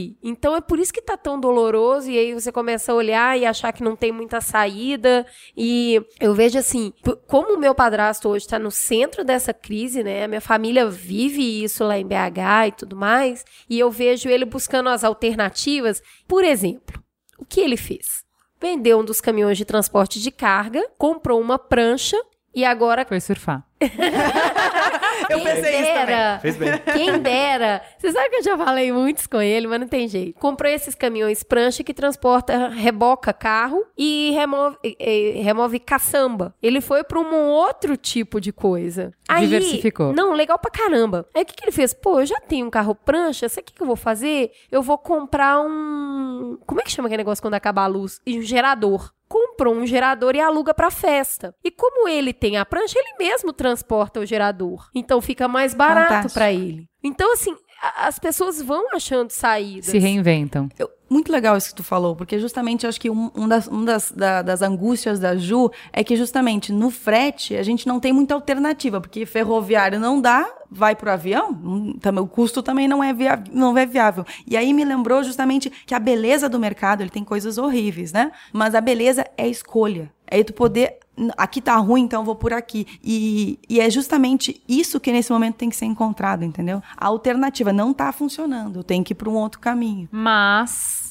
embora seja isso que deva ser feito, não é o que vai ser feito, justamente porque a gente está num momento político super delicado. E aí a gente vai para a discussão de esse movimento pode até ter começado de maneira espontânea, e acredito que sim. E conversando com meu pai, meu pai falou assim: Ju, esse movimento não é organizado, pela maneira como ele aconteceu, tal, esse movimento não é organizado. Meu pai, assim, 20 anos de movimento sindical, ele sabe o que ele tá falando. Porém, o fato dele não ter começado organizado não quer dizer que ele não vá ser encampado por Capturado. Outro movimento. E aí é, que a gente tem essa fragilidade de para onde a gente vai desembocar, que é o fato de que a gente está numa situação delicadíssima. Você tem um governo super frágil, sem base aliada, né? Com uma tramitação é, no legislativo pífia, com uma aprovação popular muito pequena, com vários escândalos pipocando, então ele já tá super frágil. Então, que a tendência a se fazer não é deixar a bomba estourar para regular, é justamente abafar o caso e simplesmente aumentar essa conta para ser paga daqui seis meses, daqui um ano, daqui dois anos. Digamos que nem precisava dessa crise toda para o governo to- tomar essa atitude, né? Isso já é um, uma atitude Modus default, operandi. né? Vamos, bot- vamos tapar aqui, tapa buraco, né? Não é resolver o problema. Eu concordo contigo que a, tá bem estranho todo esse movimento, assim. É, e eu, assim, eu, eu- me preocupa mais ainda por isso estar acontecendo 15, assim, é 15 de março que tá marcada a grande marcha do impeachment. Escuto coisas estranhíssimas vindo de alguns lados, assim, Tipo, de Financial articulações. Times? É, não, coisas assim de. Assim, não sei, tem coisas muito estranhas que eu tô escutando eu de, com de lobista. bastidores, sabe? De, de coisas que já estão Tem. Planejadas pra acontecer nesse dia, estranhas, tá, tá tudo muito estranho. Ontem eu tava jantando com um lobista que vai toda terça e quarta a Brasília. Sabe o que é Mas engraçado? Não existe essa profissão Eu no achei Brasil. que. Eu achei. parece que você tá falando. Eu jantei com um traficante, né? Lobista parece uma coisa muito Não, não, escusa. É, Eu Brasil não- é muito hipócrita, eu não né, acho, meu? eu não acho errado não, mas eu tava jantando com ele ontem e ele tava falando do da enquadrada que o PMDB deu no PT na última semana. Aquele jantar que a maioria já deve saber, do Temer com o saudoso Sarney, Ah, o é. Eduardo Eu Cunha. fui, tava meio gripada. E o PMDB chegou e falou textualmente pra Dilma Rousseff, falou, olha, não queremos cargo. Já temos muito cargo. A gente quer governar. Não vem me comprar com cargo. Não é isso que é composição de governo. Eu quero ser proeminente no teu governo. Ou você me dá proeminência, ou isso será ingovernável. Ai, amigos. Gente, vamos votar direito, vai. Vamos, votar lá. direito. Eu só queria ressaltar uma questão dessa paralisação, é que muito feio, caminhão queimado, gente impedindo o outro ser Sim. humano de... Gente, tudo bem, paralisa, faz o que quiser, mas não queima o outro, não joga pedra. Olha, é, dói meu coração, você É. imagina, né? Meu É. lugar O de ser fala é de humano- saber a dor que é con- conquistar esse patrimônio. E não tem seguro disso, né? É bom lembrar. Não, tem que ter, cara. É impossível trabalhar no Brasil sem seguro. Tem. Todos Do- têm. De um cara queimar o teu caminhão? Tem. O cara gasta. O, o gasto. Não, não, dele- você tem seguro do caminhão, mas não tá caminhão. protegido contra alguém te queimar. Ah, não, não. Esse que é o Claro, problema. Um cara desculpa. que tá lá na, na rodovia faze- fazendo ou não greve, É. tem os dois lados. Tem o que quer parar E é o o coleguinha, né? Não é o, É. o bicho papão lá da É. empresa, né? Então, assim, é, perde-se o limite, né? E também, gente, vamos falar a verdade. Pra um cara que ganha, não interessa se é muito ou pouco pra você, 10 mil reais de multa pro caminhoneiro que quer parar também na rodovia é sacanagem. É uma grana. É sacanagem. Então eu quero desmobilizar. Mas eu posso impedir o direito de ir e vir dos outros seres que habitam a Terra? Eu tenho esse poder? A gente podia É, entrar num a- tema que faz. A gente podia até depois tomar uma cerveja sei que- discutindo sobre isso, que é. eu sei que é polêmico. desobediência mas civil. Eu queria. Aqui a gente teria que discutir desobediência civil. Com certeza. Pra mim, esse caso é um caso clássico de desobediência civil. E faz total sentido. Porque se E eles aí? pararem na garagem deles, foda-se. Não, eu tenho que parar onde eu sou visto. Porque se eu não for visto, eu continuo sendo não lembrado. Então, não é pra agora esse assunto, mas faz sentido. Gente, Ou seja, já a marcamos um próximo mamilo sobre desobediência Chega civil. aqui, um desrespeito com a teta. Desculpa aí. Então, gente, fica a desgraçada sensação de que de novo, Juliana.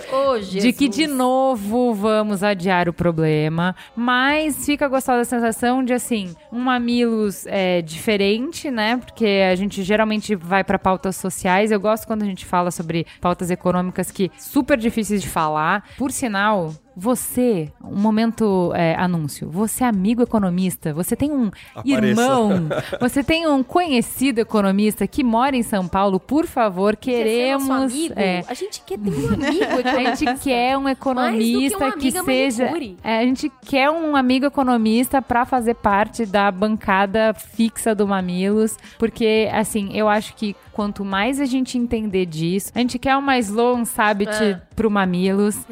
Não precisa ser tão bonita, tá? A gente só quer uma pessoa, um economista que nos ajude a destrinchar esses assuntos, que tenha cinco minutos, uma, um trending topics eu acho super interessante para que a gente aos poucos aprenda um pouquinho e deixe de ser esse bicho papão que é. É, ah, eu acho que Miriam Leitão, me liga. Kennedy Alencar, amigue. Mas pode ser bonito, né? Eu venho mais. Pode também, pode também. E eu acho que fica gostosa a sensação de trazer as pessoas para uma realidade que elas acham que tá muito distante delas e não tá. Porque você fala assim, ah, a Camila tá em greve. Tá bom, amigo. Né? Tá tão longe de mim? Não, não tá longe. E eu acho que quando a gente começa a falar um pouco mais sobre economia, é isso que a gente percebe. Não tem nada tão longe assim. Né? Aquilo ali afeta a sua vida. Não, é, e, existem seres humanos nessa situação também. Tem os dois lados da história. Então, a gostosa sensação é essa, amiguinhos. Precisamos falar sobre questões econômicas. Muito bem.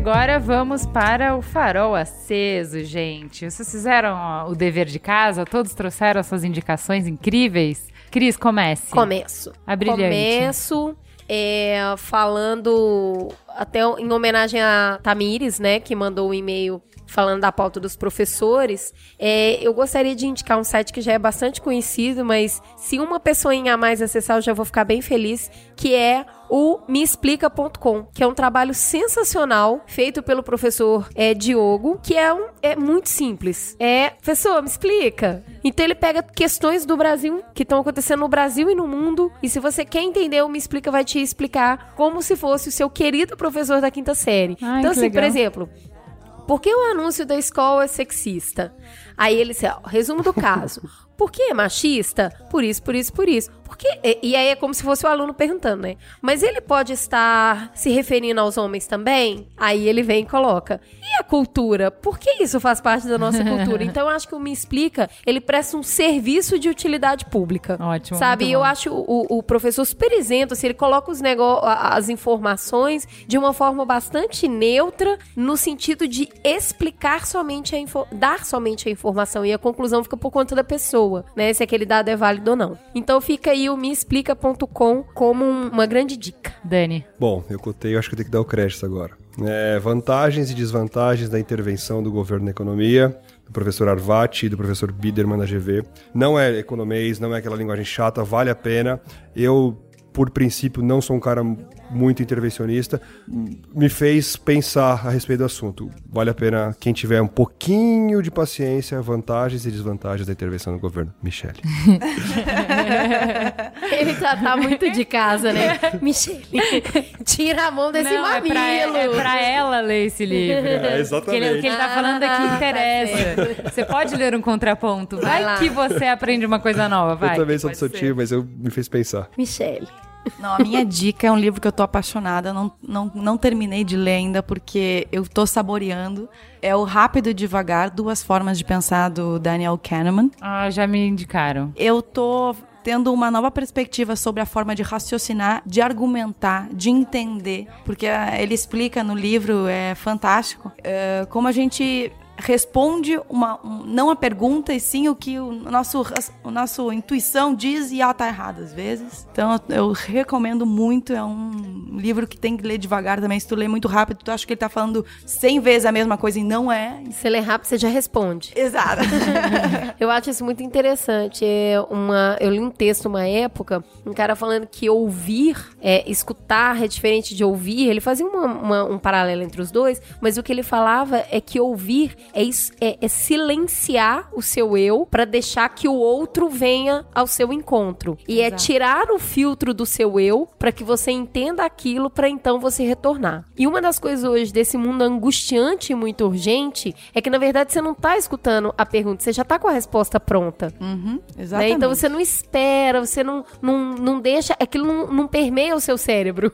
aquilo fica ainda no seu ouvido e você já deu a resposta. Então eu acho válido pra caramba esse tipo de reflexão. É excelente. Bom, a minha dica é o documentário que ganhou o Oscar, que eu assisti, eu acho que a Michelle vai adorar, já falei pra ela, que é sobre o Snowden, é o Citizen 4. É, ele mostra um cenário bem de distopia mesmo, de de um controle total nas mãos do governo sobre tudo que é, os cidadãos fazem em qualquer momento da vida e o qual é o limite do que se pode fazer com esse, com esse poder ilimitado, né? Até onde vai o que você pode fazer é bem assustador. E além desse documentário, um vídeo que um é, ouvinte indicou, e aí eu vi que já até colocaram nos comentários do último programa. Acho que ele saiu hoje porque tá todo mundo indicando esse vídeo. É sensacional. Um vídeo da Porta dos Fundos chamado Piranho. Assim, é de você se identificar em cada. É, assim, foi muito. Assim, quando eles fazem um vídeo bem feito, eles fazem muito bem feito. Porque assim, cada é, expressão de linguagem que a mulher falou, ela é uma expressão que você já escutou. As expressões faciais da mulher são. É, é, é perfeito. Que vídeo perfeito, é sensacional. Amiguinhos, assistam esse vídeo da, da Porta dos Fundos Piranho. É isso. É bem divertido. Ah, peraí. Eu não queria terminar o Mamilos de hoje sem atender um pedido de última hora. Eu queria mandar, eu e Jujuba, um beijo pra Jennifer de Brasília, que é a esposa do Matheus Pereira e começou a ouvir o Mamilo está gostando muito e o, o Matheus pediu pra gente mandar uma beijoca pra ela. Então, beijo. E beijo, galera. Muito obrigada. Mais uma beijo. vez, muito gostoso ter vocês aqui. Beijucas. Tchau. I love you.